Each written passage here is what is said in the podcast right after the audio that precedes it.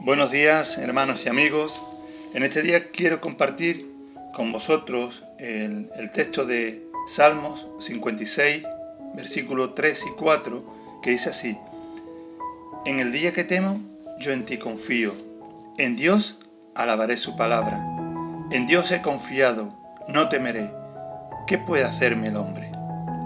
Hay momentos y circunstancias en nuestra vida las cuales producen miedo y temores esos miedos que nos invaden y que nos quedamos paralizados sin saber qué hacer. Incluso a veces huimos de las situaciones que nos provocan esos miedos.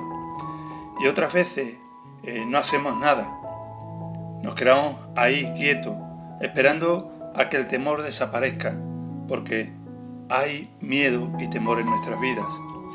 Y hay quienes también que en su comodidad personal dicen, no tengo miedo, Quizá lo que indican es que son insensibles a las circunstancias y problemas que verdaderamente existen, o que en vez de tener una verdadera fe, evidencian una apariencia insensata de fe.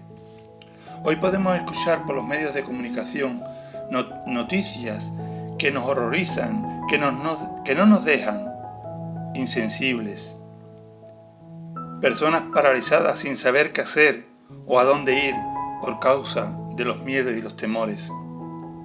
En este texto que hemos leído, vemos a ese David, al que conocemos por las historias bíblicas, que mató a un león y a un oso con sus manos, quien también mató al gigante Goliat.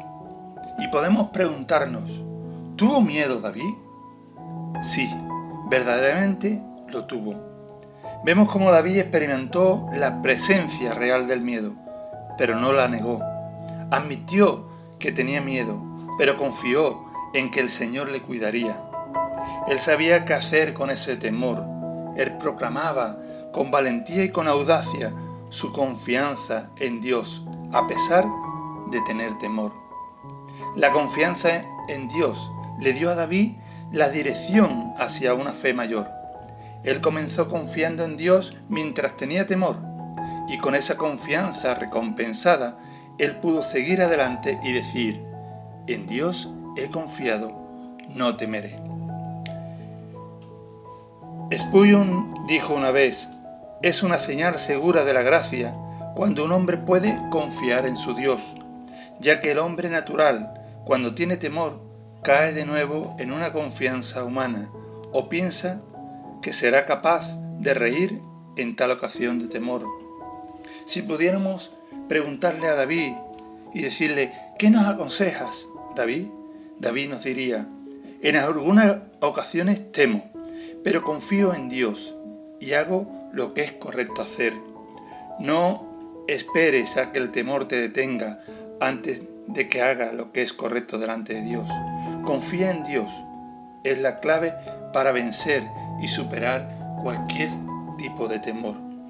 Por ello, hermano, en este día cuando vengan a tu vida miedos y temores, pon tu confianza en Dios. Y cuando tengas puesta esa confianza en Dios, no tengas temor. Que el Señor te bendiga y te dé un bonito día.